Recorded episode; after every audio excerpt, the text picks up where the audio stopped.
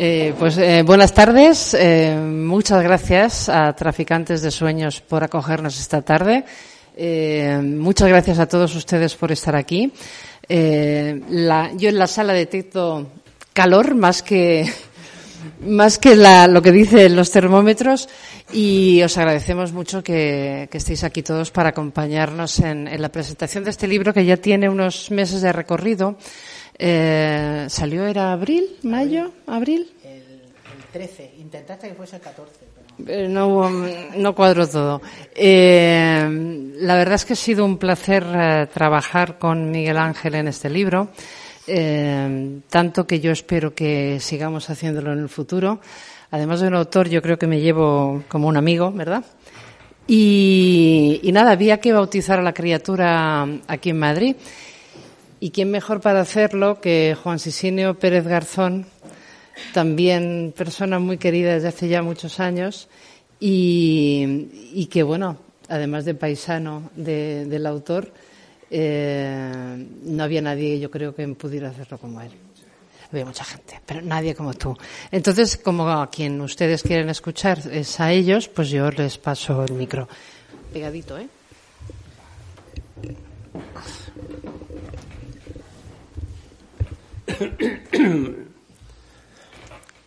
Buenas tardes. Carmen Esteban es la que ha hablado, porque no había, no había, dicho el nombre para que sepáis el nombre de quien nos ha presentado.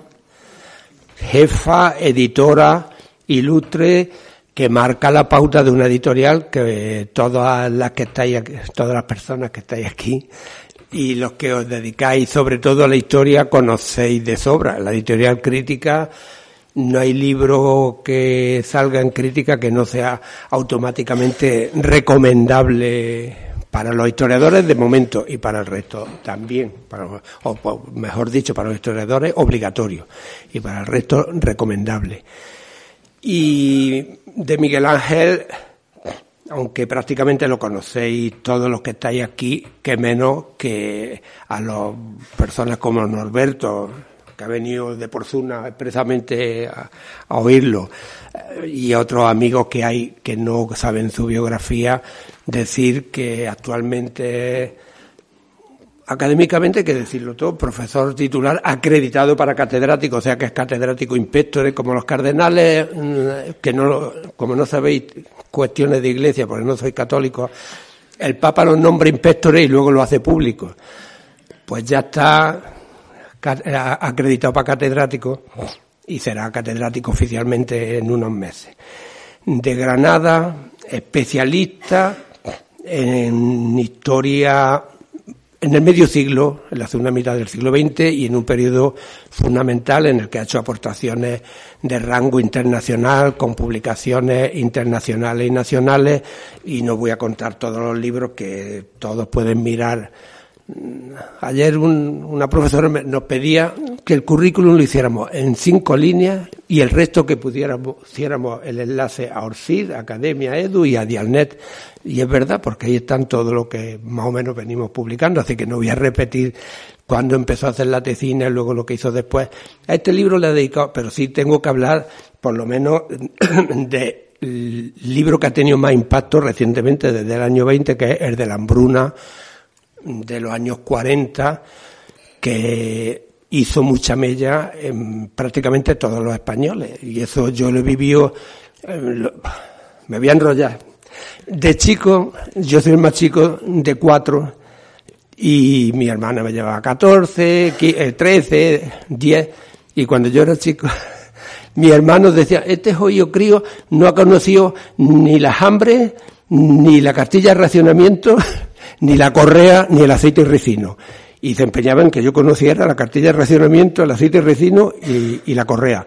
Y no los conocí, afortunadamente, nací justo en la linde de cuando se acabó el racionamiento. Bueno, pues la década de los 40, los libros de Miguel Ángel, La hambruna en España son muy importantes y te venimos a hablar del que ya salió en abril, que ya lleva, que muchos de vosotros ya lo habéis leído y lo habéis comentado, que el libro, ahí ahora el título que lo tengo aquí, cruces de memoria y olvido.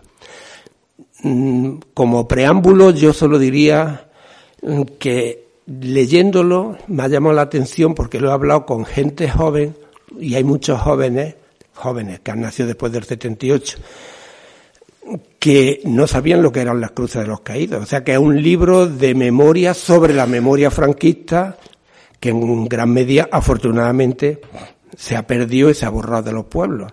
Porque aparte, pero eso ya lo comentará Miguel Ángel. Entonces yo, para entrar en materia directamente, el libro tiene tres partes. Si os parece, hacemos una especie de, de conversación, diálogo, preguntándole para que él se explaye, que él es el que sabe y no tengo yo que comentar ni hacer el resumen, que mejor que él, en, directo, quien nos haga la tesis que defiende y la cuestión que plantea sobre la memoria de la violencia y cómo se organizó en el franquismo. La primera parte que tiene un capítulo muy interesante que es el contexto general de la memoria de los caídos, el concepto de caído. En el siglo XIX se comienza a hacer memoria del pasado y Erich Hobsbawm tiene un libro que conoceréis muchos de vosotros con bueno, el invento de las tradiciones en el siglo XIX y se le pone monumento a los héroes del pasado pero a los héroes, no al soldado anónimo. Y eso comienza a surgir en la Europa del XIX y sobre todo después de la Primera Guerra Mundial. Por ahí arranca el libro de Miguel Ángel, pero ya le doy la palabra a él para que explique cómo se construye en ese contexto internacional los muertos anónimos pasan a convertirse mm, en objeto de memoria, todo, de manera anónima, y se gestó el mito de los caídos en, por toda Europa y ahí es donde llega la parte española en el año 39. Si te parece, te paso el micrófono y luego nos vamos turnando. ¿no? Vale, vale, genial. Bueno, mm, déjame que dé un poco las gracias eh, vosotros dos por acompañarme, ¿no? Y a todos ustedes por, por, a todos vosotros por estar aquí en esta tarde además tan, tan fría, ¿no? La verdad es que cuando uno viene de, de provincia, y en este caso sabéis que vengo de, de Granada, pues uno busca viene a la capital y viene, pues ya sabe, pues llega a la estación y, piensa que grande esto, que moderno esto, que viene de provincia y, busca un poco el calor, ¿no? Por eso llama a muchos de los amigos que, que habéis venido esta tarde y también a, a amigos y a referentes como pues bueno, como son en, eh, en la historia Juan Sisinio Pérez Garzón y como es en, la, en el mundo editorial pues Carmen Esteban, para que uno tenga menos miedo, ¿no? aunque ya supere los 40 años, ¿no? porque la provincia nunca se pierde, ¿verdad? Así que muchas gracias por estar aquí y muchas gracias Carmen por haberme publicado el libro, porque en estos tiempos que corren publicar libros a mí me sigue pareciendo un milagro y, bueno, y seguir apostando por una historia que intenta hacer investigación de primera mano, pues es siempre difícil, ¿no? Así que, que gracias, ya te lo he dicho más veces, pero, pero que coste en hasta aquí, aunque no haya hasta. Y bueno, mi paisano Juan Sisinio eh, ha venido a, a, acompañarme aquí, pero bueno, yo he venido a acompañarle mañana a un homenaje que le daremos muy, muy merecido, ¿no? ¿Me habías preguntado? Sí que comience hablando del contexto internacional de los caídos, de, conmemorar al héroe. La Corte de Cádiz, por ejemplo, ya coetáneamente deciden conmemorar a Agustina de Aragón, a los tenientes Ruiz y Velarde, deciden conmemorar a los héroes.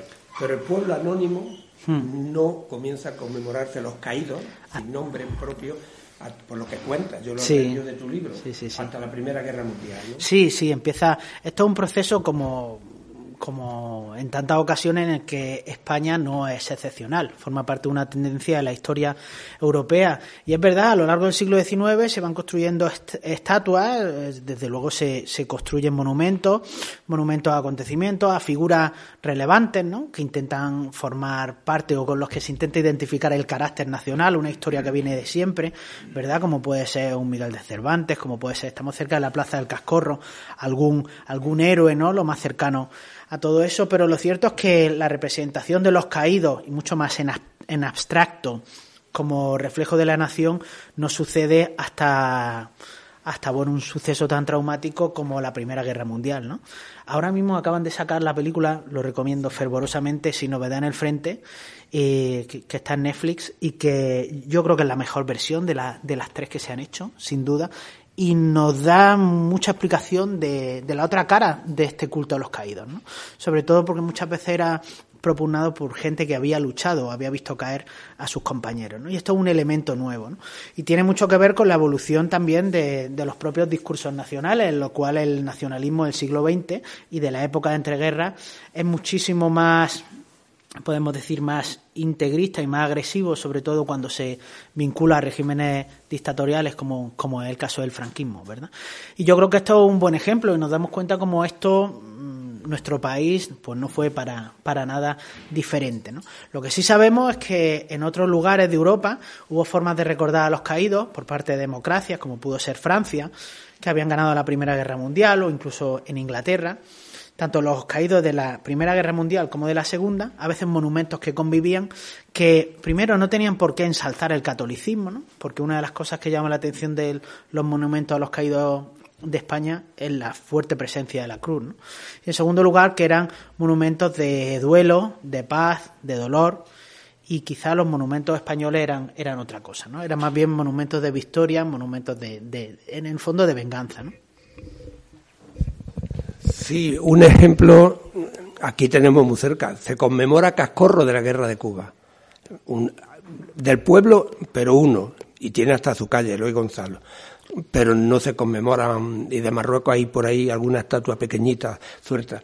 Aquí comienza con Franco los caídos. También es verdad que no tuvimos una guerra masiva como la Primera Guerra Mundial. Ya que ha citado la iglesia, el monumento a los caídos, la escuela, la escuela, la cruz de los caídos, eh, tenía, era una inscripción básica por Dios primero y por la patria. Con lo cual ya cito el catolicismo.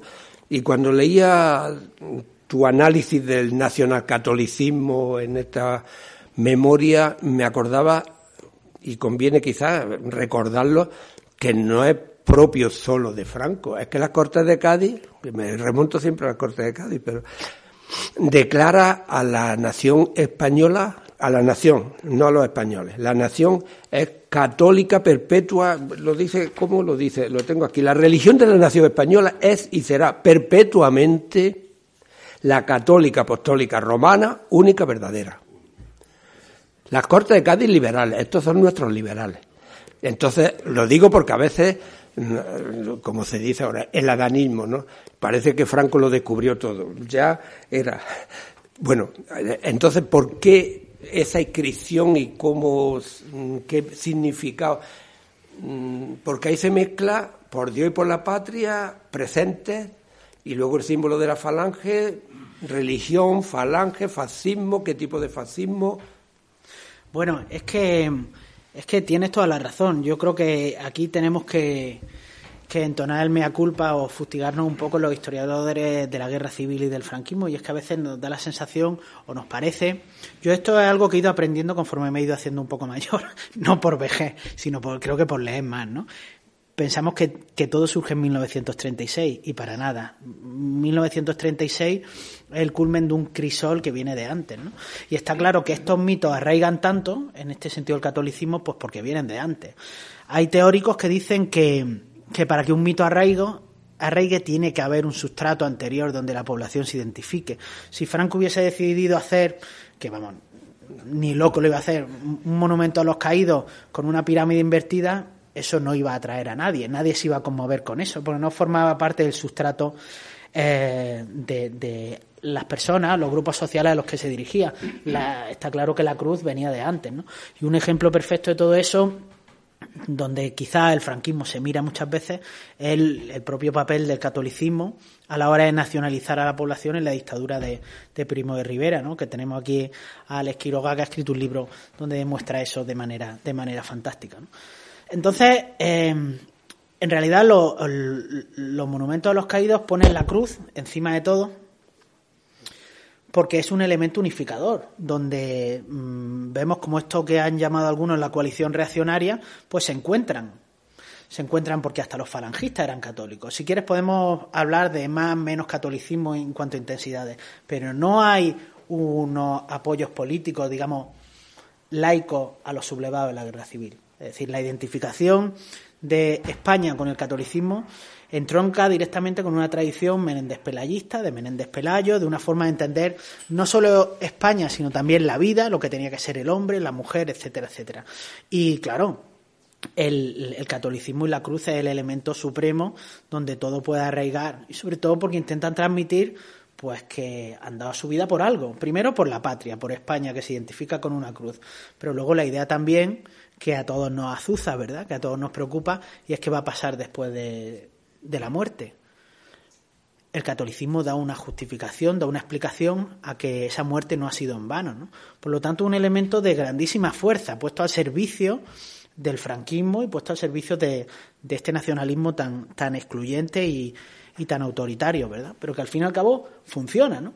Y la prueba de que funciona es que todavía hoy, cuando se intenta desmontar estos monumentos de los caídos, se escoge la justificación diciendo que en realidad son monumentos católicos, ¿no? Cuando en realidad los católicos deberían estar muy preocupados, o deberíamos estar muy preocupados, porque se utilice un símbolo como este, un símbolo en teoría de pobreza, de reconciliación, de paz, precisamente con estos fines, ¿no? Tan excluyentes y tan, tan beligerantes, ¿no?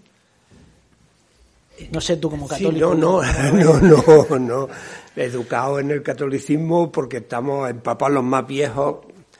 Claro, yo he jugado de crío en la Cruz de los Caídos de la Plaza de mi pueblo, que había un, un olmo de la época de Carlos III, un pocito de agua y la cruz, y jugábamos al escondite o al brincar o lo que sea, alrededor de la cruz, era la plaza, pero no le dábamos más importancia. Recordaba que solo unos de mi edad decía, este es mi tío, este es mi tío. También me acuerdo del nombre, Nicolás Rodríguez. Pero habían muerto todos. Es que en mi pueblo los fusilados solo fueron los republicanos. No hubo fusilados del otro. Murieron en el frente mm, soldados normales y corrientes. Estaban solo los soldados que murieron en el campo de batalla. Diez o doce. Los otros once siguen todavía sin recordarse en mi pueblo. Están enterrados en el pueblo de Alendín. Eso ha llegado el secretario de Estado eh, ahora aquí presente y lo sabe y ya veremos si alguna vez lo, se arregla eso porque hay un problema gordo, pero son cosas de cada pueblo y Julián López, que está aquí, que ha recorrido Ciudad Real entero, se lo sabe y cada pueblo es un mundo. Volvamos a tu libro. Entonces el nacionalcatolicismo, la memoria que se fragua con la Cruz de los Caídos y la densidad, sí me gustaría que hablara un poco más de la organización geográfica, todo el recorrido que ha hecho, que ha estudiado desde Orense y Galicia hasta Almería y desde Cataluña, porque claro, también es importante ver si hay disparidad. Por lo que yo he leído de tu libro, parece que es bastante homogénea la implantación de la Cruz de los Caídos, ¿no? Sí, sí, bastante homogénea. Puede haber alguna diferencia eh, nacional mínima, como algunas cruces de, de Cataluña, donde lo mismo aparece algún escudo de la localidad, la mayor concesión que normalmente no suelen estar, ¿verdad? Pero el, franquismo lo permite, pero esto no nos permite decir que, eran realmente diferentes, porque son cuestiones mínimas y en la mayoría de los monumentos a los caídos de Cataluña o del País Vasco no se ven esta diferencia. Esto es un estudio a nivel nacional, pero que intentaba prestar mucha atención también a, los casos locales, a los pueblos, a las ciudades, para intentar ver dónde eh, la política, mejor dicho, el Estado franquista se encontraba con la sociedad, porque había gente que, que promovía estos monumentos, ¿no? Y que eh, y al mismo Estado el Estado eh, dominaba lo, lo, que ellos querían construir, quería que tuviese una forma, que estuviese en un determinado lugar y se apropiaba del dolor de, esta, de estas personas porque al fin y al cabo era la justificación de su existencia. El franquismo estaba allí para justificar que bueno había ganado la guerra civil. Pero al mismo tiempo estos, estos familiares pues, pues cobraban consuelo, porque podían recordar a sus seres queridos. El problema es que evidentemente quienes estaban excluidos pues eran los, eran los republicanos. Entonces me interesaba mucho esta interacción a la hora de construir los monumentos desde arriba y desde abajo. ¿Qué quería el franquismo que se construyesen? Son monumentos tremendamente aburridos, ya, ya siempre iguales, con una cruz enorme, siempre de piedra, con la idea de que durase esta memoria para siempre, ¿verdad? Y de hecho duran, bastante duran, ¿verdad? Tienen una, una, buena vida la mayoría de ellos, ¿no? Y por otro lado, por supuesto, con una simbología muy clara. Primero el escudo nacional, después el escudo de Falange, después la lista de los caídos, primero de todo José Antonio Primo de Rivera presente. Y es curioso como no están ordenados por orden alfabético. En esto la nación franquista también es muy jerárquica. Por supuesto, las mujeres no están salvo excepciones. Hemos he, descubierto una lápida donde aparecen mujeres, pero no un monumento a los caídos y está dentro de una iglesia. Solo aparecen hombres y además no aparecen por orden alfabético. En cuanto rascas un poco te das cuenta que es el hermano del alcalde, el que tiene más dinero y luego al final los más desgraciados al final de, todo, ¿verdad? Pero por eso me interesaba eh, tanto a la hora de construir los monumentos como la memoria, como era recordado, la visión desde arriba y también la visión desde abajo, ¿no? Porque en el fondo lo que me interesaba era la memoria de la guerra civil, el, argumento del libro más allá de las cruces de los caídos. Las cruces de los caídos es el instrumento para, para, llegar, para llegar a eso, ¿no? Claro, esa memoria iba acompañada de, de, una asignatura que era la formación del espíritu nacional, iba acompañada de más y de la de los días festivos que era el 1 de octubre, los que éramos críos, la exaltación a la jefatura del Estado de Franco, el 1 de abril, el fin de la guerra, o sea que había, y la paga del 18 de julio. Los jóvenes no lo habéis conocido, pero la paga extraordinaria era la paga del 18 de julio. Bueno, quizás nos aproximamos más, que es lo más interesante, lo que puede dar pie al debate, hacia la resignificación a partir de los primeros ayuntamientos democráticos, cuando muchos ayuntamientos mm, cambian el lugar de la Cruz de los Caídos. En mi pueblo, el primer alcalde fue socialista, se limitó a borrar los nombres y a poner la cruz en el ayuntamiento y punto, y no pasó nada. No hubo protesta mm, en general, bueno, tú lo comentas allí, a partir del año 79 se resignifican en muchos lugares, hay conflictos en algunos, pero en general se aceptó ese cambio Mm, no digo tranquilamente, sí, pero sin estruendo, eh, con los primeros ayuntamientos democráticos, que la mayoría pues eran de izquierda, alianza de izquierda, y, a partir de ahí luego ya viene toda la historia que ya cuentas tú, que debes de contarlo ya mejor, mm, hasta que se llega en el año 2000, la Asociación de Historias de la Recuperación de la Memoria Histórica, la ley del año 2007, etcétera. Entonces, en ese proceso, mm, la pervivencia mm, de tu estudio, ¿qué, qué tesis sacaría de esos años de democracia, de la persistencia y el cambio de, de los...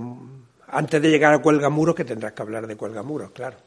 Bueno, pues... Mm, es una pregunta difícil, pero a grandes rasgos yo creo que hemos estudiado más las políticas de la memoria y la transición porque la hemos estudiado desde arriba y a veces hemos silenciado muchas de las cosas que, los gobiernos sí hicieron, ¿verdad? Es cierto que, que los gobiernos centrales no tuvieron unas políticas muy activas, sobre todo desde el punto de vista de memoria pública, de hacer conmemoraciones, de dignificar públicamente a los republicanos, de abrir fosas, más allá de todos los, programas de, de, de, de retribuciones, etcétera, etcétera, que, que sí conocemos, ¿no?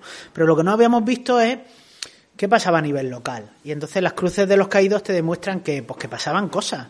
Y cómo hubo gente que en el año 79, nada más llegar al ayuntamiento, cuando todavía la transición, decimos que no está concluida, cuando en los pueblos de España yo creo que, que, empiezan a pasar a la democracia, pero los dos mundos se confunden, ¿verdad? El mundo de la dictadura y el mundo de la, de la democracia se confunden, ¿no? Los que hemos vivido en pueblos en aquella época yo creo que no, no entendemos muy bien, ¿no? Nos damos cuenta como la, la cifra que hacemos los historiadores de 82, acaba la transición. No, no, hay cosas que siguen, pero no porque el Estado lo permita, sino porque los seres humanos vivimos más y son mundos, la sociedad es algo mucho más líquido, ¿no? Pero nos damos cuenta como en el año 79 hay alcaldes que empiezan a desmontar los monumentos a los caídos y algunos de ellos que intentan llegar a un una especie de transacción, ¿no? Pues quitan los nombres de los caídos y ponen a todos los, fallecidos en la guerra civil. Es verdad que son medidas que son incompletas y que hoy pues nos parecen demasiado cortas, ¿no? Que demasiado tímidas, pero en aquella época fueron muy importantes y creo que hay que hay que ponerlas sobre el tapete porque allí todavía seguía viviendo gente a los cuales pues bueno, le habían matado a su hijo, le habían matado a su padre o lo que fuese, ¿verdad? Y por lo tanto yo creo que es algo que merece la pena rescatar, ¿no? Lo que es llamativo es que aquello no genera una gran discusión, ¿no? Cuando sí genera una gran discusión es a partir del año 2000, cuando empiezan lo que conocemos como las guerras de la memoria, ¿verdad? La, apertura de la fosa de prioranza del, del Bierzo en el año 2000. Y esto nos, nos demuestra algo que tú has estudiado y que, y que has señalado en algún lugar, ¿no? Y es que la memoria, al fin y al cabo, no es algo del pasado, es algo del presente. Y los conflictos de la memoria no tienen que ver con el pasado, tienen que ver con el presente. Y cuando se destruye una estatua de Cristóbal Colón en Estados Unidos, eh, no es porque los que lo destruyan realmente sepan quién era Fray Junípero o, bueno, o, los que destruyen, o porque le interese mucho la historia. Esto que le pone a muchos historiadores eh, pues muy nerviosos. No están destruyendo la historia. La historia no se puede destruir. Lo que están destruyendo es un monumento que hoy significa algo. Que hoy nos dice algo. Y frente a una injusticia o algún problema actual hay un conflicto. Pues eso es lo que pasa con los monumentos a los caídos a partir del año 2000, donde es muy curioso cómo empieza a haber conflicto entre la derecha y la izquierda y es un campo de batalla. Su mantenimiento y su, ensalza, y su exaltación es algo defendido por Vox desde el momento en que surge y además que le trae grandes réditos electorales en algunos pueblos, ¿no? Como por ejemplo cito en el, en el libro el de Callosa de Segura, ¿no? Que es un, un ejemplo increíble, que llega un momento que el Partido Comunista, bueno, Izquierda Unida quita la cruz, pero finalmente hay una señora que proyecta la cruz donde estaba con una especie de, de, luminaria, ¿verdad? Para que esté allí para siempre llega Ortega Smith, hace un discurso y luego Vox aumenta el número de, votos que tiene en el pueblo de manera espectacular, ¿no? Es un espacio de, batalla política, ¿no? Que en el fondo nos dice mucho de, cómo la memoria, en muchos casos, es utilizada no para hablar de historia, ni para redimir, ni para dignificar a los que ya no están, sino más bien precisamente con, estos intereses, ¿no? Cuando estaba hablando me estaba acordando eh, bueno, sirve, es parte del diálogo, mm, como dentro del franquismo la memoria también se va diluyendo, la propia memoria de la victoria franquista. Y me estaba acordando de algo que ahora que aprovechando que está el secretario de Estado igual, nadie habla de... No, lo digo porque he leído, en, eh, que lo tengo aquí, la Fundación Jesús Pereda de Comisiones, en el julio del 22, ha hecho un mapa interactivo digital con todos los monumentos que están sin tocar. Y no sé si aparece ahí, pero sí señala los 10 monumentos que son más altos, más de 20 metros. Lo señala. Pero no señala a alguien que no sé, incluso los que viví y os manejáis más por Madrid. Todos habéis estado en el templo de Ebol. ¿Alguien se ha fijado a la subida de la escalinata lo que hay allí? Tú sí, porque te lo sabes todo. Ana Martínez está especializada en buscar milicianas y milicianas. Sí, pero un monumento al, a al cuartel de la montaña. Pero claro, es una figura abstracta, es un cuerpo abstracto, bueno, es de Vaquero Turcio, el que hizo la Plaza de Colón también, ¿no? Si no, no me equivoco. Un escultor moderno, ya está, medio cubista. Y entonces no se nota bien y solo abajo pone la inscripción, pero eso se hizo en el año 72. O sea que el cuartel de la montaña, el propio franquismo, lo dejó, em, no sabían qué hacer, se lo dio al ayuntamiento y lo transformó en jardín público donde instalaron el templo de Devoz. Y hoy es un sitio y un paraje de vistas muy conocidas y muy apetitosas para ver Madrid desde todas las esquinas, en fin, es un sitio de paseo agradable y pero no se sabe lo que hubo allí.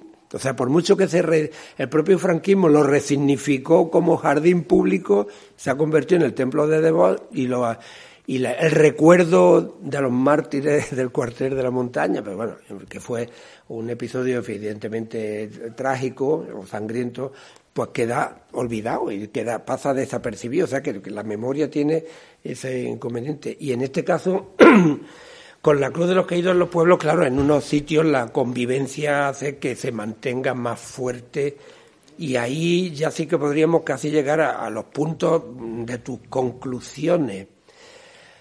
¿Hasta dónde es posible entonces construir una memoria plural como tú propones, una Mm, les comentaba que viendo un mapa el otro día me di cuenta que la carretera de La Coruña ya no se llama carretera de La Coruña y algunos madrileños no lo sabían, sino Avenida de la Memoria. No sé en qué momento sería, me imagino, con el ayuntamiento de Carmena, se le cambió el nombre. Ve, Francescuti no lo sabía y la recorre todos los días. Pues se llama Avenida de la Memoria. Me de la... Te olvidas. Claro, pues estamos bueno, los historiadores tenemos muy claro lo que vemos y lo reinterpretamos y lo sabemos, pero la masa de personas que pasan por, por el templo de boda al día y de turistas y nadie señala nada.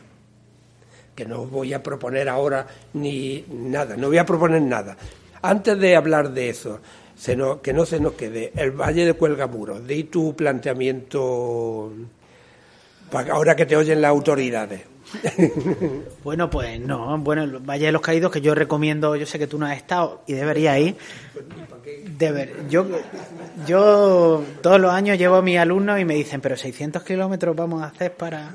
Y digo, para ir y para volver yo creo que merece la pena. Yo creo que hay algo que un historiador tiene que conocer y un ciudadano tiene que conocer, pero claro, con un cierto, una cierta información, ¿verdad? Porque yo creo que es el mejor monumento que hay a lo que fue el franquismo. Es que va allí y eso fue el franquismo. Entonces, mm, Franco participó de manera personal, quiso que fuese más grande, decidió el programa iconográfico, el programa iconográfico tiene que ver con la guerra civil, todo esto que dicen algunas de las guías que se venden allí, que no, que es un monumento de paz a todos los... Mentira, esto está completamente estudiado, ¿no? Y el propio discurso de Franco en el año 59, el 1 de abril del 59, demuestra que es un, monumento guerra civilista a la victoria. La prueba es que los familiares de unos caídos están allí y otros familiares de los otros caídos, entendeme, de los no están, por supuesto, ni invitados ni nada por el estilo, ¿no?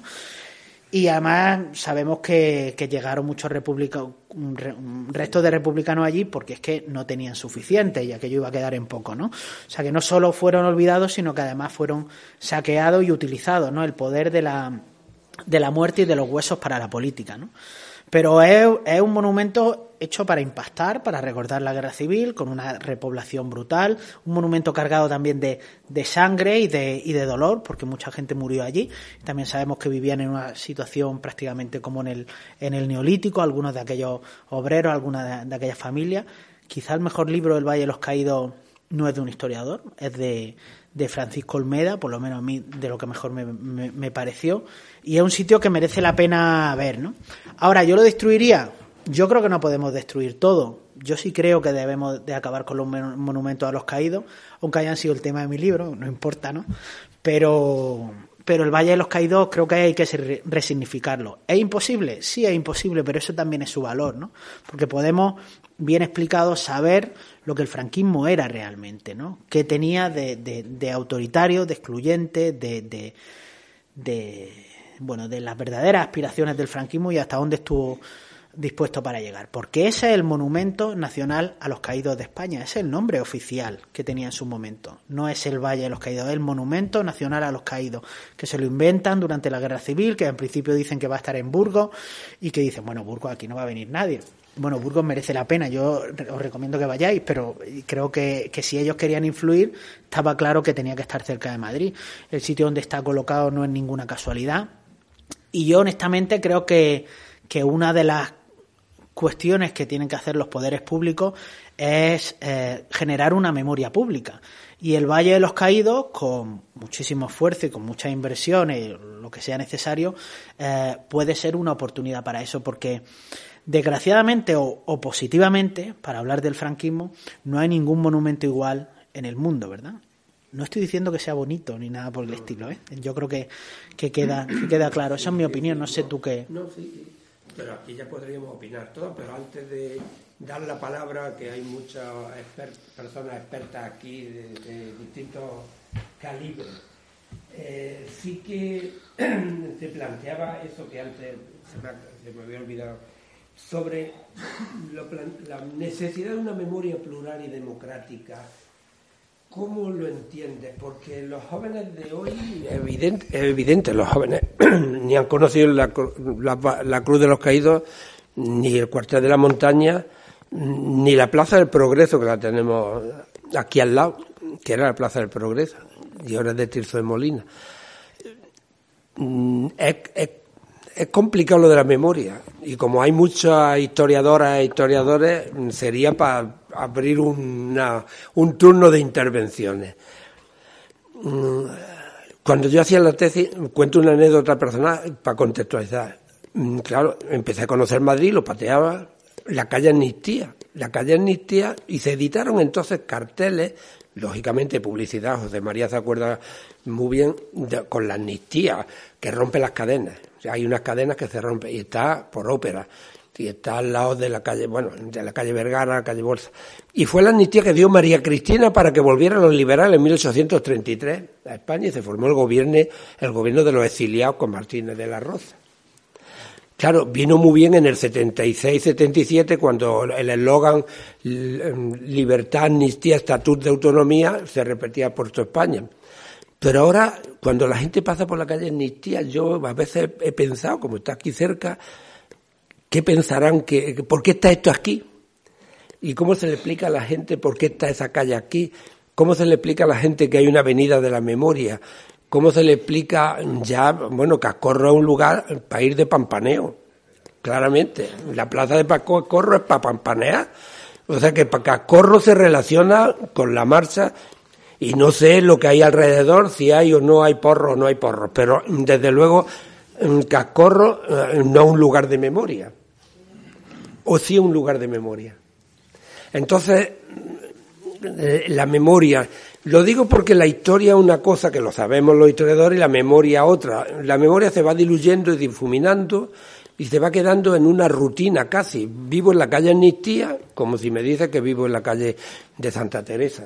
Igual. Ni lo piensa en qué calle vive. y hemos conocido cambios de nombre de la castellana, generalísimo se acabó, afortunadamente, y ya nadie dice y entonces, todas esas cosas de la memoria, lo que quiero decir, la tesis que yo tengo en este caso, es que es pasajera. Lo que tú has dicho muy bien, cada generación tiene su memoria y la memoria del progreso. Yo he visto, cuando yo me vine a vivir aquí, estaban los almacenes Progreso y el Teatro Progreso. Pues lo compró el Teatro Bilbao y le puso el Teatro Apolo y los almacenes ya son un Carrefour y un líder. Bueno, y no existe progreso en, la, en esta plaza. No hay manera de recuperar la palabra progreso, que tanto me gustaba y nos gusta. Y al actual gobierno también, que es de coalición progresista, debería recuperar la Plaza del Progreso con una estatua a Mendizábal, ¿eh? No, no, Pablo Iglesias, sino Mendizábal era la estatua. Bueno, Quiero decir que la memoria se nos escapa y se nos va por las generaciones. Sí, pero yo creo que, que tú muchas veces dices, no te pongas nervioso, Miguel Ángel, las historias cambian, mm, las cosas cambian. Tú ya, desde, tu edad, que nos va a durar todavía muchos años, pero desde tu edad tienes la valentía de decir, la historia es cambio, no, no te preocupes cuando siempre los seres humanos ante ante la alteración de la rutina nos ponemos nerviosos, ¿no? Parece que, bueno, genera una inseguridad. Pues yo creo que la memoria es igual. Hay, más que memoria, deberíamos hablar siempre de memorias, porque hay una memoria individual, hay una memoria familiar, hay una memoria generacional, hay una memoria social, hay una memoria de determinadas clases sociales, de determinados grupos, hay una memoria de los militares, hay una memoria de los maestros y hay memorias nacionales también hay memorias regionales y también hay memorias de continentes y también hay memorias, si queremos, cosmopolitas que todos podemos compartir. ¿no? Y todas estas confluyen, interaccionan y se van formando y esto es una cosa que nadie puede controlar. Ni el franquismo pudo controlar todas las memorias que había, porque hasta esta memoria que se construyó, que tenía que ser una basada en la guerra civil, excluyente, construida en piedra, al final se acabó agrietando. ¿Qué tiene que hacer una democracia, bajo mi punto de vista? Garantizar que existan el mayor número de memorias posible. Yo creo que no es difícil ser mejor que el franquismo. Y desarrollar, eso sí, unas políticas públicas que promuevan una memoria democrática, que nos cultiven en determinados valores. Ahora, mm, está claro que en eso la prohibición de determinados símbolos eh, vinculados con el fascismo, con el franquismo, pues bueno, pues tiene, tiene que entrar, tiene que ser una de las medidas a tomar, ¿no? Pero está claro que luego una cosa son las políticas de la memoria y otra cuestión son las memorias y cómo la sociedad interacciona con ellas y cómo se van orillando cosas, tú has puesto el ejemplo del progreso o el ejemplo de los estatutos de autonomía la transición. Yo vengo de Andalucía, qué fuerte era el andalucismo, que todo todas las banderas andaluzas estaban por todos los lados y ahora los mítines del PP son mayoritarias, ¿no? Es decir, cómo va cambiando también la, memoria de lo que es Andalucía, cuando en aquella lucha el PP no estuvo en ningún momento, ¿no? Ni, ni UCD en ningún momento. Entonces, las memorias van funcionando así, ¿no? Y el ejemplo que has puesto del templo de Débora es curiosísimo, ¿no? Porque eh, esas fotos están en el AGA de cuando se inauguró ese documento ese monumento. Y de hecho hubo alguna concentración al final del franquismo, de desagravio, pero llega un momento que hasta la sociedad no se siente identificada con determinados monumentos, los van orillando y en el fondo dan igual, ¿no? Y esto es natural y, ojo, lo mejor de todo, es que es bueno, ¿verdad? Es que es bueno. Y si hay conflicto por este tipo de monumentos, evidentemente hay un problema ciudadano en cuanto a la memoria de la guerra civil, ¿no? Y yo creo que en esto el Estado tiene que jugar un, un papel, ¿no? Es mi opinión. Yo no sé, tampoco tengo más carrete por preguntar. Y es que es verdad, sabía que iba a haber un público especializado. Yo creo que sí que, por el tiempo que llevamos, sí, estamos tres cuartos de hora, que menos que dar media hora para que hablen los las colegas y colegas y colegos que estamos aquí. Lo digo es que veo a Ana adelante y entonces usar me lío con el femenino y el masculino. Que, pero venga, Pablo Francescuti va a hablar porque Pablo. Me piden que usemos micro por. Ah, vale, vale, perdona. Es experto en el futuro, ¿eh? Ojo.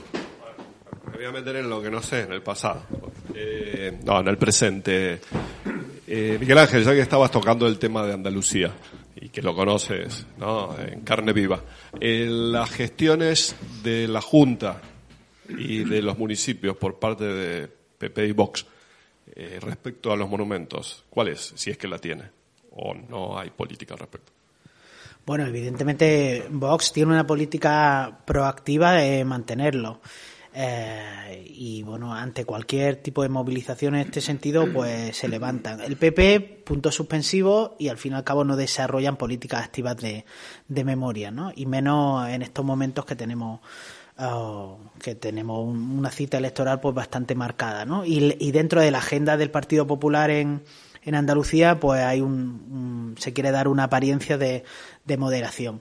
Por lo menos no están deshaciendo todo lo que ante el gobierno de coalición del PSOE Izquierda Unida y también del PSOE, posteriormente pues, pues hicieron, ¿no? En cuanto a lugares de la memoria, que fueron muy importantes. Y yo creo que, que fueron, si me permite la expresión, creo que pues bastante avanzados, ¿no? Bastante avanzados y, y perdona, algo que no había señalado antes, eh, bastante, creo que lo hicieron bastante, bastante bien porque no lo instrumentalizaron, ¿no? Algo que en Cataluña y en el País Vasco sí pasó, ¿no?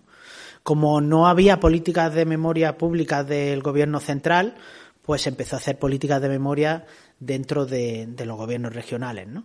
Y yo creo que la de Andalucía no fue interesada, es decir, fue una memoria, bueno, democrática en un sentido muy, muy homologable a la que hay hoy, ¿no? Más tímida de la que hay hoy desde el gobierno central, pero, pero no tenía su interés. Sin embargo, en el País Vasco, como digo, o en Cataluña sí se hizo, ¿no? Porque se empezó a, a labrar una memoria de la guerra civil con unos tintes nacionalistas pues bastante interesados, ¿no? Por ejemplo, eh, destrucciones de monumentos de los caídos, donde pues bueno, solo había bandera y curriña y también había bandera, estoy hablando de un caso del País Vasco, ¿no? Bandera y curriña y también esteladas y se hablaba de los gudaris del País Vasco y de la invasión española. Esto evidentemente no es historia, porque sabemos que en la guerra civil los gudaris del PNV fueron minoría frente a, a, sobre todo al socialismo y en menor medida al anarquismo que había allí, ¿no? Es decir, se aprovecha para construir una memoria de la guerra civil en algunas regiones que favorece a los intereses políticos del momento presente, ¿no? Para estas fuerzas, para estas fuerzas nacionalistas, ¿no? Y yo creo que esto no pasó en Andalucía, ¿no? Pero está hablando cuando gobernaba el PSOE prácticamente, ¿no? Como sí, sí, sí. sí y que luego el PP no ha, no ha retocado, no ha, no ha girado nada, ¿no? No, pero no desarrolla políticas. Exactamente. Pero es que hay un caso que a mí me llama la atención y no lo conozco bien. Explica lo de Málaga. Hay un alcalde del PP, la desbandada, la conmemoración de los fusilamientos. Ese alcalde tiene fama de que lo ha hecho bien, de lo que me llega de fuera, ¿o no? Bueno, le, bueno, lo ha hecho bien. Lo digo para entendernos aquí coloquialmente. Bueno, lo que sucede es que no, no podemos entender las políticas de la memoria en este país si no es por la movilización social que desde hace muchos años se viene sucediendo y el tema de la desbandada es un tema clarísimo donde distintas asociaciones van poniendo el foco sobre algo que, que, en cualquier país debería ser pues muy conocido, el bombardeo de civiles por parte de, de, aviación, de, de, diversas fragatas, etcétera, etcétera, huyendo de, de Málaga, ¿no? Además, lo tengo que decir porque además ahí está mi prima, un abuelo mío, mi abuelo no, un bisabuelo, tuvo que dejar a su familia en el palo y se fue allí y fue bombardeado y no sabemos dónde está, ¿verdad? Y el resto de su familia se quedó en Málaga, o sea que, que, es curioso como aquella historia también está, está en nosotros, ¿no? Entonces, claro, cuando hay una movilización social tan, tan potente, se hacen monumentos por parte de algunos ayuntamientos, es decir, no eh, la actividad de la memoria histórica, de las políticas de memoria, no solo está en los gobiernos autonómicos o nacionales, sino que los, los municipales y sobre todo la sociedad civil creo que ha hecho mucho, ¿no? Pero creo que el Estado tiene que estar ahí, ¿no?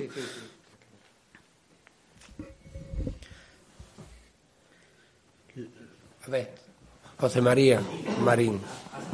Espérate que coge el micrófono. Has hablado, has hablado del cuartel de la montaña. Eh, eh, estaba prácticamente destruido después de, de la guerra. Pero eran unos terrenos que dependían del Ministerio del Ejército. Mm. Entonces, eh, había una política, sobre todo en los años 60, por parte de la Alcaldía de Madrid, de especular con esos terrenos y construir eh, edificios. Entonces, en esa medida, al ayuntamiento no le interesaba en ningún momento recuperar con un gran monumento al, al, cuartel de la montaña. El ejército, el, Ministerio del Ejército no estuvo dispuesto a negociar con el ayuntamiento la venta de esos terrenos y al final terminó eh, haciéndose el, templo de Depot. Es decir, en un lugar tan estratégicamente vendido ah, internacionalmente como la Plaza España, eh, al ayuntamiento, primero, no le interesaba un, eh, gran monumento de carácter fascista o de carácter franquista, y después que lo que le interesaba era vender esos terrenos, porque eran un, auténtico chollo en la remodelación de la, de la, Plaza de España. O sea que casi todo tiene su, su, sentido. ¿no? no es porque no les hubiera interesado en los años 60 eh, hacer un gran monumento ahí, es porque al ayuntamiento no le interesaba. Bueno, pues sí, pero es verdad que no le interesaba ese monumento fascista, porque especular habrá especular los alrededores, ¿no? Donde está el hotel. el ayuntamiento quería que el Ministerio del Ejército le cediera esos terrenos para poder venderlos. Ya, ya, ya. Espera. Yo quería comentar eh, unas cositas respecto al templo de Debo. No es porque busque milicianas, es que yo vivo cerca y mi hija se ha criado ahí. Y lo que te iba a decir es que el 18 de, 18 de julio siguen haciendo eh, parafernalia. Eh, Falange va allí a montar una performance. ¿eh? Porque tuve yo que explicarles a los amigos de mi hija cuando vieron aparecer allí, además con todo el calor y eso que era última hora de la tarde, o sea que aunque sea minoritario, eh, los 18 de julio allí, allí montan mm, una performance. O sea que para una minoría, si quieres, comentar esto. Y luego yo lo que quería decir es que evidentemente está la memoria, pero también es muy interesante, yo no me lo he leído entero, pero sí que me he leído eh, partes que va de la mano la desmemoria, ¿no? Por ejemplo, cuando se, cumple, se cumplieron los 100 años del Metro de Madrid, bueno, pues dedicaron una exposición por todo el metro de Madrid con fotografías muy bonitas, en blanco y negro, y no le dedicaron ni una, ni una a la guerra civil. Cuando el metro de Madrid había salvado vidas. Es decir, había tenido un papel fundamental, ¿no? Entonces, del mismo modo que hay una política, eh, digamos, eh, proactiva de memoria, también la hay, digamos, de desmemoria, ¿no? De, dan un salto, salen las fotos de Alfonso XIII inaugurando y luego ya las, eh, en los años 50, eh, 60. Mm. No existe. Para la Comunidad de Madrid, obviamente no existe, ¿no? Entonces, sí que me parece significativo también eh, esa realidad, ¿no? Esa, esa dualidad de memoria con desmemoria. Y decía antes Isinio lo de que no se sabe lo de la Avenida de la Memoria. A mí me han dicho alumnos en clase que el arco de, la, de Moncloa que era del siglo XVIII claro, entra en parada cardiorrespiratoria. Pero, y, luego, claro, le explico todo, todo el complejo que había, porque no solo era el arco, lo que era el centro de, lo que ahora es la Junta Municipal del distrito de Moncloa, lleno de cruces. La gente ve las cruces y no sé si se para a pensar que iba a ser eso, ¿no? Entonces, eh, quería que, bueno, si, si, podías un poco um, profundizar en esto, ¿no? De memoria y desmemoria al mismo tiempo, ¿no? Bueno, pues, pues nada, muy bien. Bueno, el, el régimen llega un momento que se da cuenta que estos monumentos a los caídos no enganchan. Entonces intenta construir algunos nuevos. Ese que estás diciendo de Moncloa era un monumento a los caídos. Lo que pasa es que está un poco escondido, tiene otras fórmulas, o este tipo de lenguajes de modernidad, ¿no? Que, que hablabas para el caso de, de, el templo, sí. Eh, entonces, claro, intenta adoptar otro lenguaje. Digamos que el régimen franquista siempre puso a disposición de aquellos que quisiesen un tipo de memoria. Pero está claro que también es una memoria que va desapareciendo poco a poco, ¿no? O que, o que se va formulando una, de una manera distinta, ¿no? Digamos que, el franquismo siempre tiene un repertorio de memorias para, para aquellos que, que lo soportan, ¿no? Que, digo, que lo, que lo, que, lo apoyan, ¿no? Y dentro de esto están también los silencios, ¿no? Lo que tú dices, la cancelación de la memoria, ¿no? Al hablar de una guerra civil como trauma, como lucha entre hermanos, pero que en el fondo, pues bueno, que no cabía más remedio, ¿no? Y es esa memoria la que más ha perdurado actualmente, ¿no? Porque mm, lo vemos en la derecha que puede ser más moderada, ¿verdad? Una concepción de la guerra civil como esos tiempos no tienen que volver. Pues por supuesto que no tienen que volver. El problema es la justificación de, explicar por qué tuvo lugar la guerra civil, ¿no? Entonces yo creo que es bastante, bastante llamativo lo que dices porque siempre que se recuerda el pasado, al hablar de la guerra civil parece que hay como una especie de, de lapsus, ¿no? Eh, incluso vemos algunas biografías, ¿no? donde analizan, bueno, ¿quién fue este personaje? ¿no? Esto de las de la Real Academia de la Historia son las mejores, ¿no? Que nos metemos en internet. ¿Quién fue este personaje? Tiene una, una biografía, empieza a ver, llega la guerra civil, silencio, ¿no? Como, bueno, eso sí ve, sí ve referencias, ¿no? Como, y estaba en Burgos en el año 37, te puedes imaginar, ¿no? Y cosas así, ¿no? Entonces, eh, es curioso cómo hay un lazo. Pero yo creo que esto nos demuestra una cosa, Ana, en el fondo, y es que tenemos un problema con la memoria pública, porque no nos ponemos de acuerdo, no ya cómo recordamos la guerra civil, sino qué parte de nuestro pasado queremos recordar. Y yo creo que, que es bueno, bueno, que no, que no hay nada de malo recordar el pasado y que el pasado puede ser un, un instrumento para compartir o conmemorar una serie de valores, ¿no? Es decir, es, es curioso, ¿no? Cada vez que en una rotonda de España que hay muchas rotondas, como sabéis, se pone alguna estatua. Es curioso la estética que adoptamos, ¿no? no, no ¿Cuántos monumentos a la Constitución hay, no? Ya sabemos que la Constitución puede tener problemas, pero bueno, si tenemos que fijarnos en un símbolo de la transición, pues no estaría mal, ¿no? Otra cosa ya es cómo la representamos, cómo... Pero esta ausencia nos está diciendo mucho, ¿no? De los problemas que podemos tener con la memoria, ¿no? Sí, bueno, yo quería hacer una pregunta. Eh, bueno, Miguel Ángel, lo primero, pues enhorabuena por, tu libro, que espero eh, leer a partir de mañana, eh, porque yo creo que puede explicarnos pues los elementos o fundamentos ideológicos no solo del franquismo, sino las políticas hacia el pasado o de memoria de, la democracia.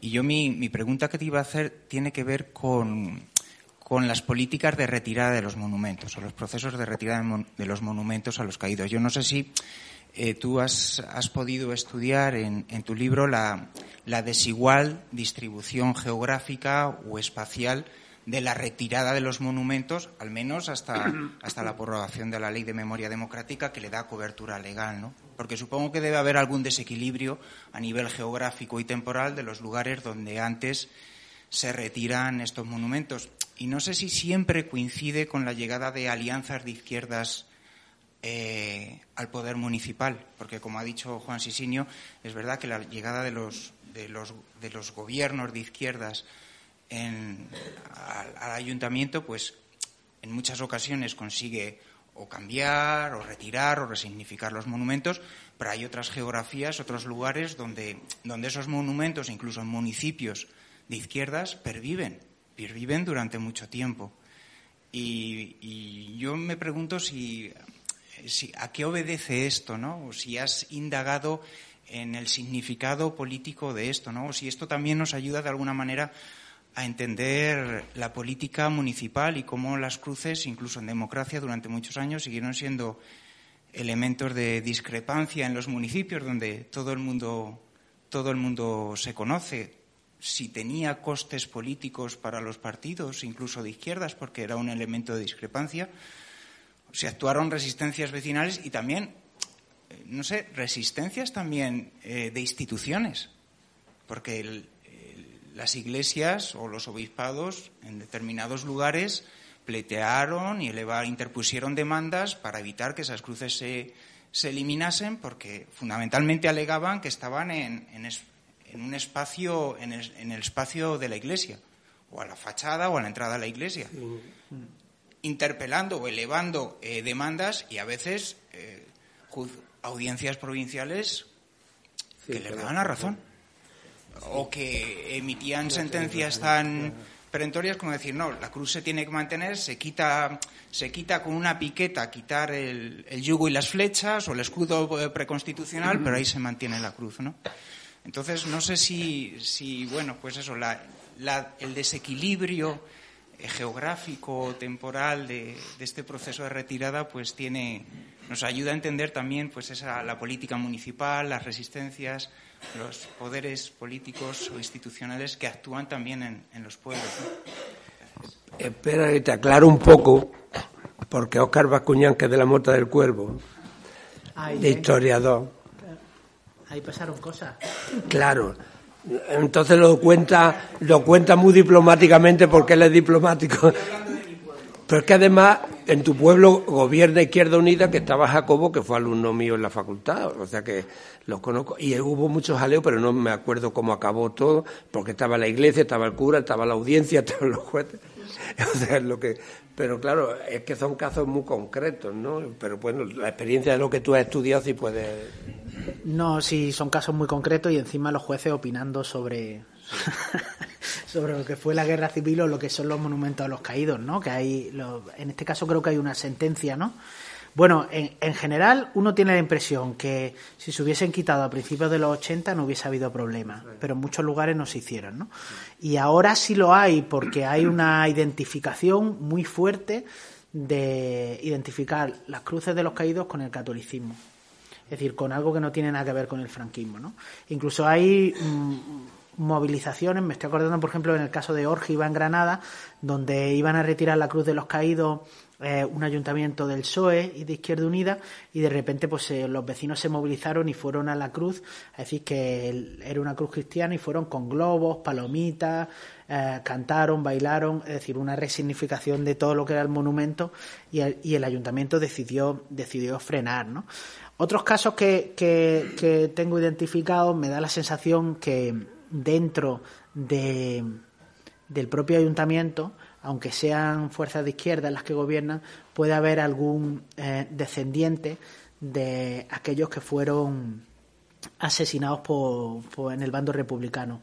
Esto me da la sensación que puede ser el caso de Mota del Cuervo, no sé, tú me dirás y bueno, la Iglesia en general pues ha tenido una posición pues hasta ahora pues creo que bastante bastante contraria a retirar todo esto, ¿no? vinculándolo con los propios símbolos católicos, diciendo que está adosada la Iglesia, e incluso reclamando los espacios que ocupaban públicos las cruces de los caídos, ¿no? También ha habido litigios litigios por eso, ¿no?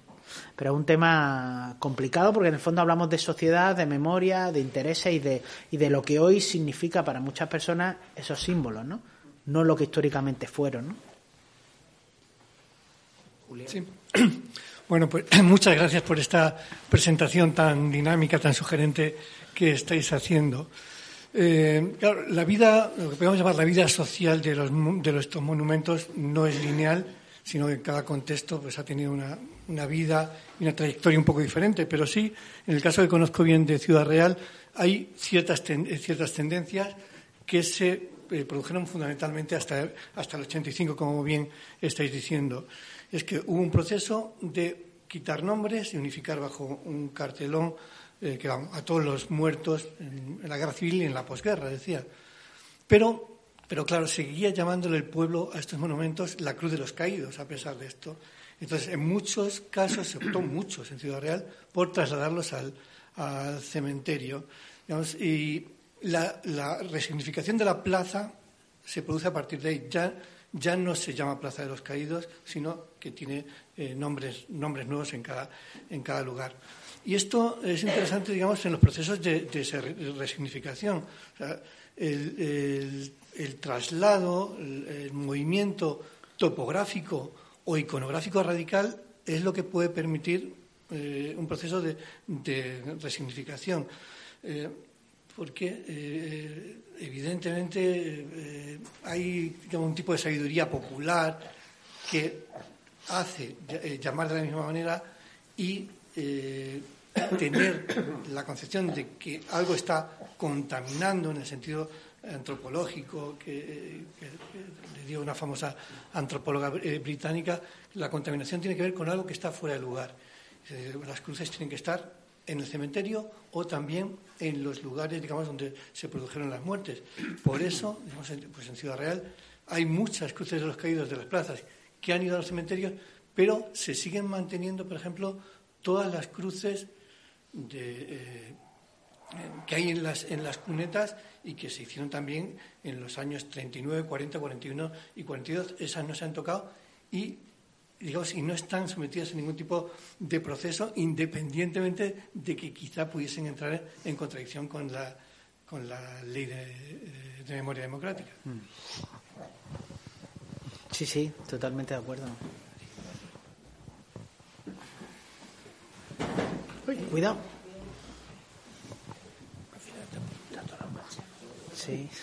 Bueno, eh, enhorabuena en primer lugar por la presentación.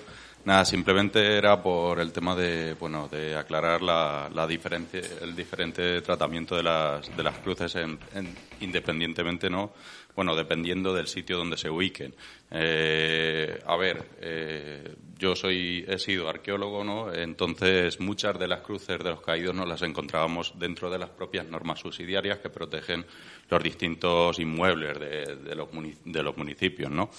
Eh, al hacer el inventario, eh, cuando cogíamos y teníamos que meter alguna cruz de los caídos, en vez de coger y meterla como un inmueble, lo que hacíamos era darle una protección etnográfica, es decir, identificarlo como si fuese una fuente más, un monumento más, pero no darle una protección de inmueble, de tal forma que en caso de que en un futuro los municipios quisieran, quisieran retirar o quisieran mover, ¿no? como se ha hecho mucho en Ciudad Real, eh, hacia, hacia otra ubicación diferente, no tenían tantos problemas. ¿Qué sucede? Que si esa Cruz de los Caídos estaba dentro del territorio que pertenece a la Iglesia, eh, en realidad la potestad para movilizarla es de la Iglesia, es del obispado. Y si el obispado no te da permiso, no puedes movilizarla. Entonces, en, esos casos es, es, el problema que surge, ¿no? Eh, en Ciudad Real sí que, bueno, yo hablo principalmente de la zona de Toledo, ¿no? Al sur del, al sur del Tajo, que es donde más nos encontrábamos esas, esas cruces, pues para facilitar esa labor y evitar problemas ¿no? a la hora de, movilizarlo, porque si, si, lo proteges tiene que tener seguimiento arqueológico, con lo cual burocracia se, se dispara.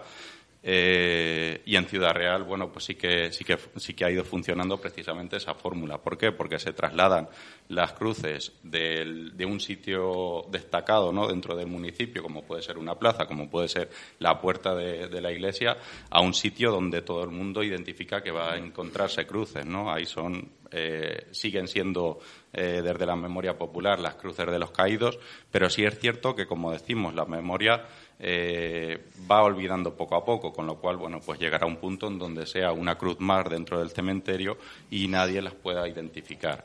Allí se, se ha procedido a cumplir con la memoria de, vamos, con la ley de memoria histórica, se les han quitado los signos, con lo cual, bueno, pues ya pasa a ser una cruz normal y corriente, no, no es más. Eh, eso por un lado. Luego, por otro lado, con respecto al, al, que aquí no los monumentos a los caídos siempre tengan la cruz eh, de forma primordial, no lo sé, pero en consideración puede ser un, un elemento de homogeneización de la sociedad, ¿no? En un, en un sitio donde la democracia, eh, perdón, la dictadura trata de, centralizar todo, lo que busca también es darle una homogeneidad a la, a la misma sociedad, ¿no? Y, uno de los elementos primordiales siempre va a ser el, catolicismo. Entonces, bueno, pues ahí eh, puede ser uno de los elementos fuertes y, el motivo por el que tratan de apropiarse, ¿no? De, de la cruz, en este caso, de, de todos los cristianos que no tienen por qué ser eh, franquistas o sino al revés, apropiarse de un símbolo en donde en aquel momento era, era mayoritario, ¿no? Entonces, bueno, pues era un poco eh, una consideración que no se quería que, que valoraseis, a ver. Sí, de esto último que has dicho, eh, o sea, el franquismo se, se apropia de, de, los huesos, del sufrimiento, de la sangre de, de, muchas personas que no murieron por Dios y por España y utiliza sus nombres para eso. Es decir, sabemos que la Guerra Civil Española evidentemente fue una tragedia y que esto no iba de, azules y rojos, ¿no? prefiero llamar azules antes que blancos, ¿no? Azules y rojos, sino que en muchos casos había mmm, gente luchando en un ejército o en otro, pues por cuestiones geográficas en muchos casos. Pues por supuesto que había convicciones. Ya sé que no es una cosa una lucha meramente materialista, pero sabemos que incluso el régimen, eh, los rebeldes reciclaron a algunos antiguos combatientes republicanos que luego murieron y estaban allí, ¿no? Es decir, o tenemos en, en esto Cataluña es súper interesante, cómo eh, hay personas, estoy acordándome el caso de, de, un intelectual catalán de derecha, católico, que era director de un periódico catalán, creo que era en Vic, y que fue asesinado por los republicanos y que a la hora de construir, el monumento a los caídos no apareció, porque el franquismo no lo consideraba caído, porque hablaba catalán y porque era un propulsor de la cultura catalana, para que veamos cómo, o sea, que hay una manipulación de, de toda esta sangre, ¿no? Entonces, claro, lo difícil es cómo construimos ahora una memoria de, de, de la guerra civil que, que, integra a todos, ¿no? Cuando está claro que no todos en el bando republicano lucharon por la democracia, pero está claro que si alguien luchaba por la democracia era el bando republicano, y por otro lado, en el bando franquista no todos eran fascistas, pero está claro que el, el, bando rebelde se había levantado contra una democracia legalmente constituida. ¿Cómo hacemos eso? ¿no? Creo que tenemos que ser mejores que el franquismo, yo creo que tampoco, tampoco es difícil, ¿no? Y este libro intenta explicar algunas cosas para, por lo menos, pe pensarlo así, ¿no?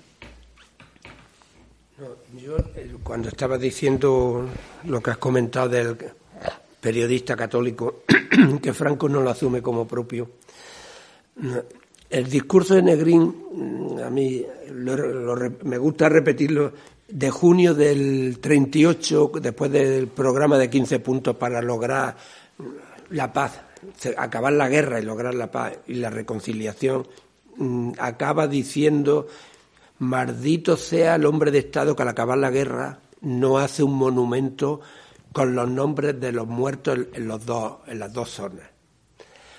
Ese momento, mm, de manera no con una exhibición apabullante. Yo creo que a veces hay lo que tú decías, el pudor de la clase política a exhibir ciertos gestos y otras veces exhiben otros que no pueden ser discutidos.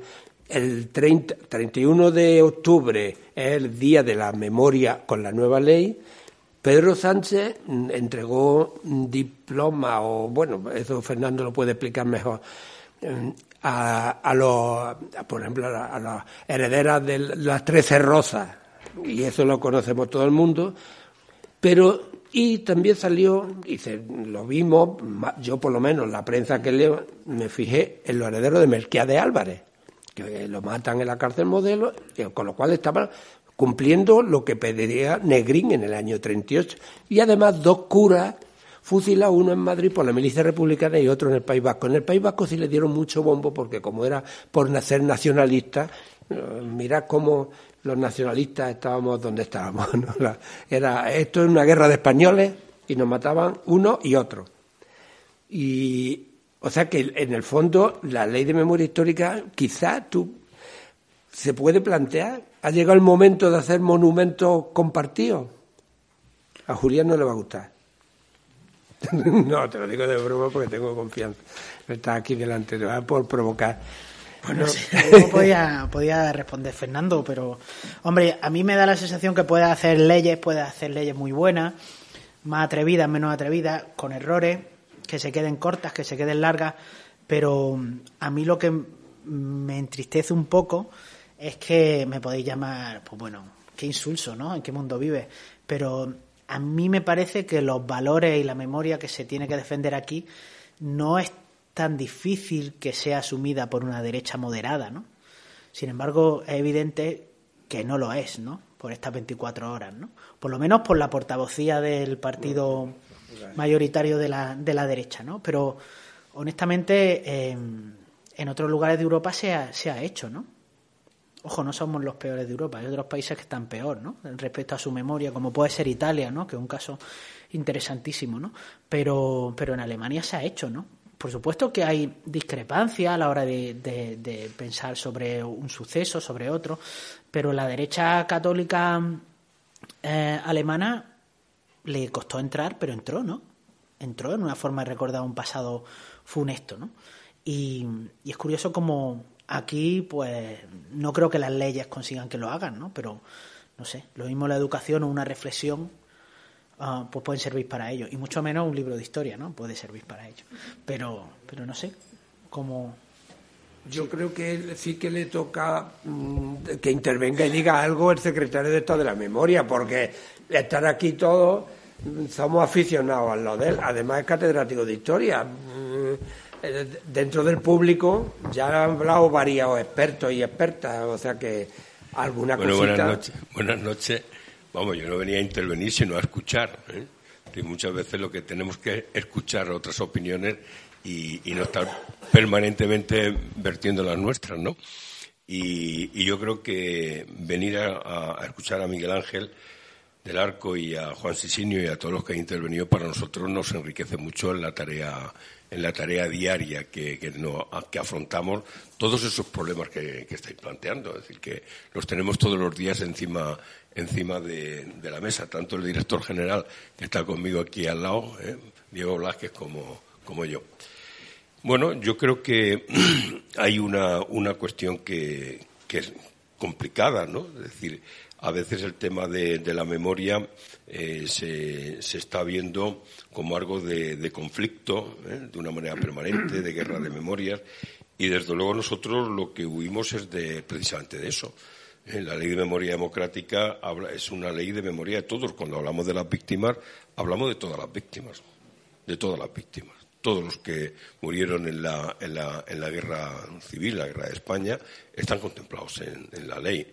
Cuando hablamos de censo de víctimas, no solamente se va a hacer un censo relacionado solo y exclusivamente con las víctimas republicanas, ¿no? Es decir, las víctimas eh, que, fueron asesinadas por el franquismo. Se, hace el, censo de todas las víctimas, de todas. Con lo cual quiere decir que las víctimas estarán prácticamente las víctimas de la causa general, eso sí, un poco depuradas porque la causa general hay que, depurarla ampliamente por muchas cosas que, no, son, exactas y que no, y que no se ajustan. Y, evidentemente lo que decía Juan Sisinio antes, tenemos el día 31 de octubre se ha declarado como el día de las víctimas, ¿eh? porque la ley pone el centro de la acción pública en las víctimas. ¿eh? Y cuando hablamos de las víctimas, pues evidentemente había que, recordar a las víctimas eh, de, una zona, a las víctimas de otra. Aunque nunca hay que olvidar una cuestión, ¿eh? y es que ha habido un tratamiento asimétrico de las víctimas a lo largo de mucho tiempo. Es decir, unas víctimas fueron eh, reparadas, fueron sistemáticamente, se les se rindió homenaje, todos acordamos una fecha importante, que es el 20 de noviembre, en el que íbamos yo recuerdo todavía lo mismo que Juan Sisenio se recuerda de su pueblo, yo me recuerdo de mi pueblo, es decir, que eh, se rendía homenaje a los caídos por Dios y por España y mientras tanto las otras víctimas, eh, muchos eh, no les dejaban salir ese día de sus casas o los metían en la cárcel. Yo todavía recuerdo a mi abuelo que los metían en la cárcel ese día para que no, no aparecieran, estaban totalmente invisibilizadas, ¿no? Además de criminalizadas y sus familias estigmatizadas. Por lo tanto, eh, es necesario que, recordemos especialmente a aquellas víctimas que no han sido reparadas y que todavía algunas de ellas eh, yacen en fosas comunes. Eso quiere decir que evidentemente hablamos de todas las víctimas y lo, consideramos como víctimas, eh, están en el, en el censo de, víctimas y les recordamos. Es decir, el hecho, por ejemplo, de incluir este año a, a Melquiades Álvarez eh, y le hemos dado a, sus familiares, a uno de, sus nietos, sus bisnietos, le hemos dado un diploma de reconocimiento, eh, fundamentalmente el que eh, fue fusilado en Paracuellos y todo el mundo sabemos quién era Melquiades Álvarez. Melquiades Álvarez, eh, sabéis todos que es un institucionista, un hombre de la institución libre de enseñanza, que mm, era discípulo de Nicolás Salmerón. Yo siempre lo digo por aquello de que Nicolás Salmerón era de, Almería, de, mi provincia.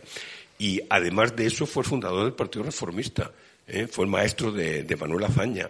¿eh? Y, bueno, y es fusilado en el año 36 en, en Paracuello lógicamente no le vas a dar un reconocimiento ¿eh? a alguno de los que de, los de los caídos ¿eh? que fue un auténtico golpista que se levantó contra la, la legalidad republicana y que evidentemente pues puede ser totalmente injustificado y una violación de los derechos humanos si no hay un juicio adecuado, ¿eh? como evidentemente ¿eh? se produjo.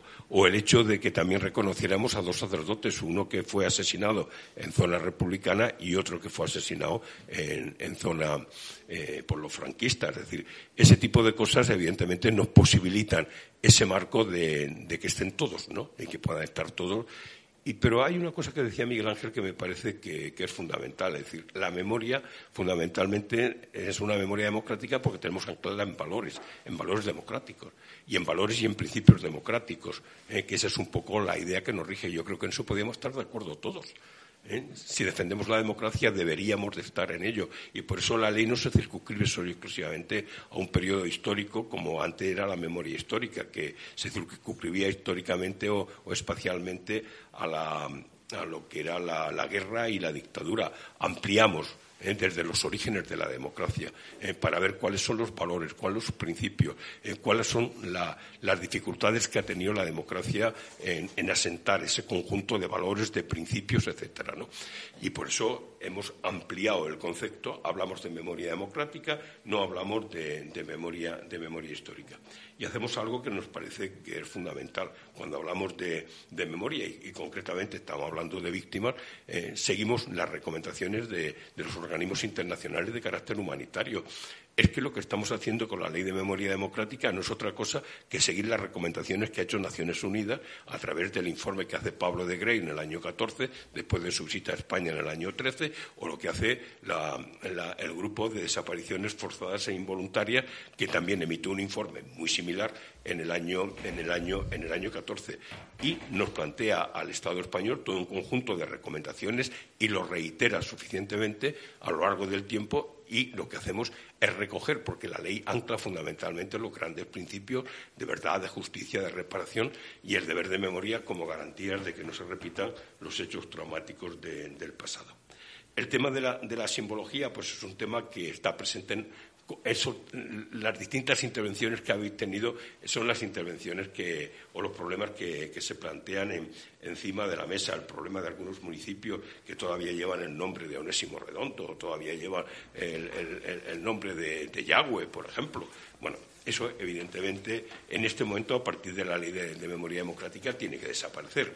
Pues claro, aquí hay una diferencia. La, ley del año 2007 tenía un artículo, un artículo solo, el artículo 15, que hablaba de simbología. Ahora la ley de memoria democrática tiene siete artículos que dice claramente lo que se tiene que tiene que permanecer y lo que tiene y lo que tiene que, desaparecer. Todo aquello que evidentemente eh, cree conflicto eh, entre la ciudadanía y, y, crea conflicto entre un sitio y otro. Bueno, pues nada, son elementos de carácter democrático los que tienen que, permanecer, y no ser elementos que provoquen conflicto eh, a, la, ciudadanía.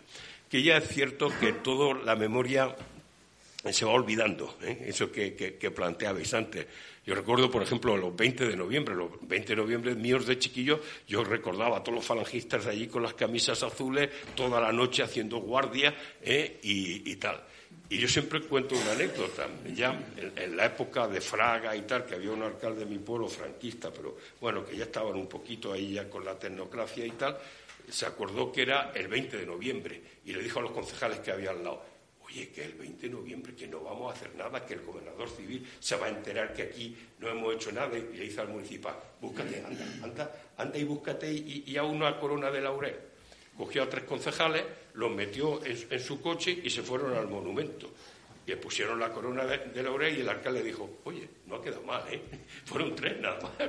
Pero bueno, de, esa manera, ¿cómo esa tradición y esa memoria, al final, ya los años, principios 70, pues prácticamente se estaba, se estaba, se estaba diluyendo que sí que hay un reforzamiento por la guerra de memoria y por los intereses eh, de la utilización partidaria del tema de la memoria, pues es verdad.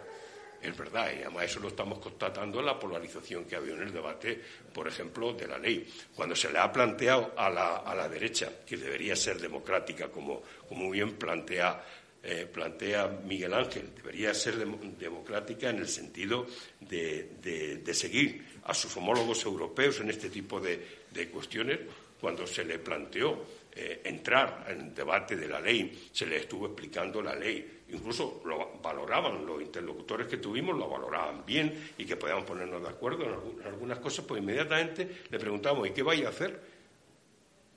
Y la contestación fue, es que nuestro líder ha dicho que la va a derogar cuando lleguemos. Con lo cual te cerraba rápidamente las puertas a incluso buscar elementos eh, de acuerdo que hubiera sido interesantísimo. O cuando hablas con ciudadanos, por ejemplo, llegan a nuestro despacho, discutimos la ley, la vemos, les parece que, les parece que es estupenda. Y luego hacen un discurso atroz, incluso más a la derecha que vos, en el propio Parlamento, con lo cual te echan las manos a la cabeza, ¿no? Entonces, ¿qué está pasando aquí, no? Es decir, que esa polarización, evidentemente, no ayuda a la búsqueda de una memoria común. Memorias, es cierto, son distintas memorias que están, pero una memoria que si en algo nos podemos eh, poner de acuerdo pues, en una interpretación del pasado, en unos principios, en unos valores que giran en torno a algo tan clave que es democracia. Y más en estos momentos en los que está habiendo peligros reales ¿eh? de la democracia y que hay que estar alerta. Y eso me parece que es fundamental, esa identificación ahora mismo de la memoria, de la memoria con la democracia, es clave eh, en, estos momentos. Yo no quiero seguir hablando, eh, pero deciros que nada, me, ha parecido muy interesante, primero la presentación del libro, y darle la enhorabuena a, Miguel Ángel, un buen amigo, eh, también de... Yo soy de Almería, pero de, de Granada, pero tenemos, hemos estado en el mismo departamento mucho tiempo. Pero después escuchar lo que habéis comentado en relación con, las dificultades, con las distintas interpretaciones que puede haber sobre toda la cuestión de la simbología y, qué salida. Tenemos que darle salida porque evidentemente la ley lo indica. Y la ley, hay que decirlo claramente, la ley del año 7 no llevaba régimen sancionador. Este lleva régimen sancionador. Por lo tanto, lo mismo que una ley fiscal se va a hacer cumplir de la misma manera. Y por lo tanto, ¿eh? cuando haya una, un José Antonio Primo de Rivera en la Catedral de Almería, por ejemplo, y que no la quita el obispo, se le quita y ya que lo pagarán. Es decir, porque eso es lo que dice la ley. Y lo mismo que una ley fiscal, pues de la misma manera se tiene que hacer cumplir la ley de memoria. Nada más, muchas gracias.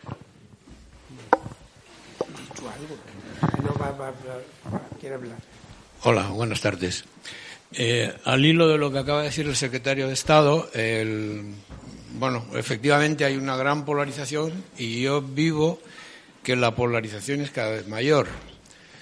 Eh, la, eh, la, oposición no hay manera de entenderse con el PP, según todos vemos, pero mm, queremos los ciudadanos eh, ser democráticos y queremos que el gobierno que nos gobierna ejerza e imponga la democracia cuando le toca, por ejemplo, en Madrid. Madrid es un lugar donde mm, bueno, la permisividad que tiene la delegación del gobierno a la hora de, admitir determinadas manifestaciones fascistas, porque hay que decirlo así, pues es inasumible, sobre todo para la gente, ya ni tan siquiera digo de izquierdas, que, que, evidentemente sí, sino la gente que tiene un mínimo valor democrático, unos valores democráticos, para esas personas es inasumible vivir en una ciudad como esta, donde mm, permanentemente hay, con cualquier motivo, cualquier motivo, por pequeño que sea, hay manifestaciones que, bueno, que el Gobierno, con su delegación en Madrid, las acepta. Yo creo que eso no es un buen camino para, para llegar a avanzar, a consolidar eh, valores democráticos, más allá del simbolismo no simbolismo, porque para hablar del simbolismo tendríamos muchísima, una retaíla de circunstancias eh, también inasumibles. ¿no? en fin, quiero decir que eh, el Gobierno está para, para que la ley no solamente exista, sino que se eh, establezca y se imponga. Pienso yo. Si no, no avanzaremos. Me da la sensación en la democracia. Sí, yo creo que sí. Estaba escuchándote, te voy a tutear, tuteame. Estaba escuchándote y, me acordaba del caso de la, de la estatua de, de Keipo de Llano, ¿no? Dices, bueno, no habrá gente en la derecha que se pueda conmemorar y que merezca la pena, ¿no? Claro, y, se me ha venido a la mente un catalán, ¿no? Eh, Josep Pla, que bueno, que estuvo con el franquismo, que fue muy conservador, pero que es un gigante de la literatura, ¿no? Pero evidentemente aquí en Madrid no va a conmemorar a Josep Pla, ¿no? No lo digo por eh, porque méritos no le faltan, ¿no? Vuelvo a decir lo mismo. La memoria es algo que se ancla en el presente. Y desgraciadamente, Josep Pla, pues es difícil que tenga un espacio, todos sabemos por qué, ¿no? Aunque estuviese con el franquismo, ¿no? Entonces, claro, por eso es necesario, yo creo que jugar con, una memoria plural y, anclada en valores democráticos. No tenemos otra cosa que recurrir a Keipo de Llano, no hay nadie más que una pena, ¿no? Y te dicen, no, es la etapa de antes del golpe de Estado. Yo creo, ya acabo, eh, que creo que si el, el combate de la, mm, digamos, por de la defensa de la democracia por parte de las administraciones fuera más consistente, probablemente hubiéramos avanzado bastante más. Además de los años 80, que yo no, no, no tengo, vamos, que me parece bien lo que se hizo en los años 80, pero se hubiera podido hacer después también. Si la administración, las administraciones hubieran tenido una, una postura más firme que la que han tenido hasta ahora. Ha pedido la palabra el secretario de Estado, pero antes añado una cosa para usted que ha intervenido, que el, Gobierno imponga.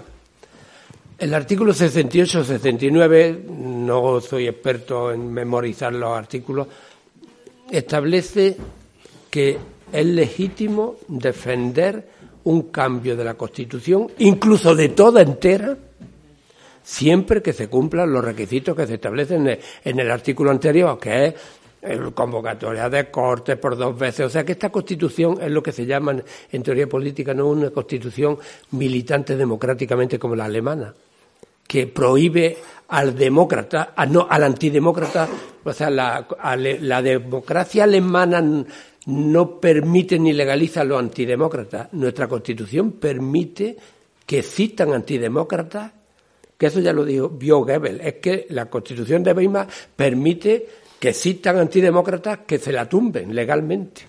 Esa es la paradoja en nuestra constitución. Si no me equivoco, Fernando iba a pedir la palabra y te lo sabrás mejor que sí, yo. Sí, pero no, e-, era un poco en esa línea, ¿no?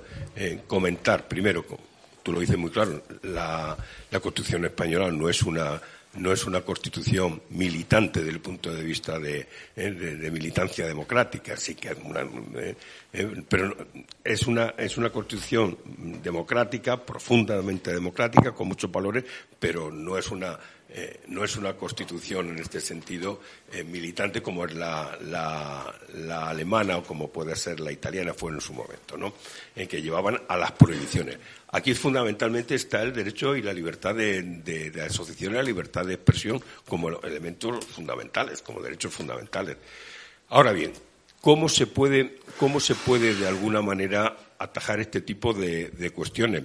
Pues nosotros en la Ley de Memoria Democrática, sabiendo eh, que el derecho a la manifestación, la libertad de expresión son sagradas, evidentemente por nuestra, por nuestra Constitución, hemos introducido un elemento importante. Es decir, que no puede haber exaltación del golpe, de golpistas, de dirigentes, eh, del régimen, etcétera, siempre y cuando eh, supongan humillación de las víctimas. ¿eh? supongan humillación de las víctimas. Y eso permite ¿eh? que en el artículo 62, 63 y tal, en el régimen sancionador, eh, se, establezcan, se establezcan sanciones. Por ejemplo, en este momento se ha abierto un expediente, un expediente a Falange Española, precisamente por los actos del 20, del 20 de noviembre, porque supone toda la parafernalia que, desarrolla, etcétera, una auténtica humillación a las víctimas y estamos incoando el expediente en este sentido a ver a ver el juego que, pueda, que, pueda, que pueda dar. Y de la misma manera, eh, como, este, como esta ley tiene un, régimen sancionador, pues aquellos locales, por ejemplo, que permitan eh, cantar el cara al sol y que hagan este tipo de actos de exaltación, etcétera, no a lo que lo hacen, sino precisamente a, a los dueños de los locales, eh, de ese, de ese bar, de ese restaurante, etcétera, pues evidentemente puede caer sobre ellos una incoación de un expediente y una, y una infracción o una sanción muy grave, es decir, muy grave, en que va desde 10.000 euros hasta 150.000 euros. De la misma manera eh, que se está incoando en este momento un expediente a, Falange, Española. Pero bueno, la libertad de expresión es algo eh, que todo el constitucionalismo español eh, deja clarísimo y la Constitución también.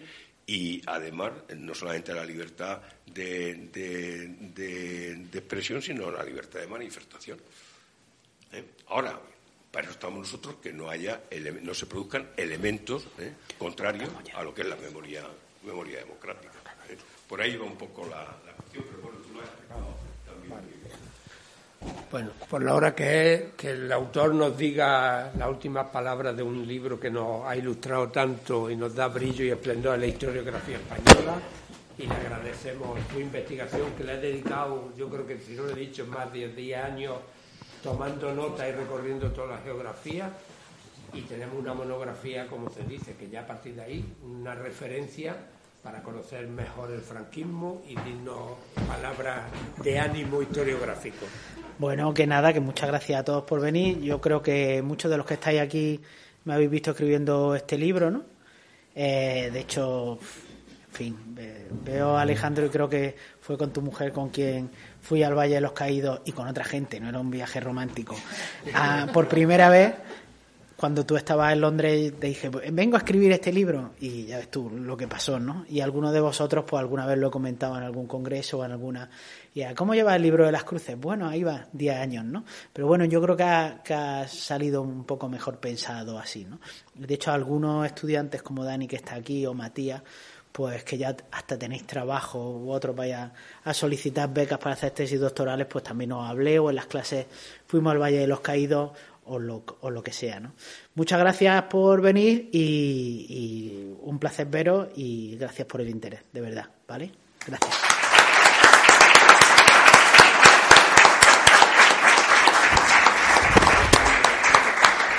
Los que no hayamos ido al Valle de los Caídos, que nos monte una excursión, ¿no?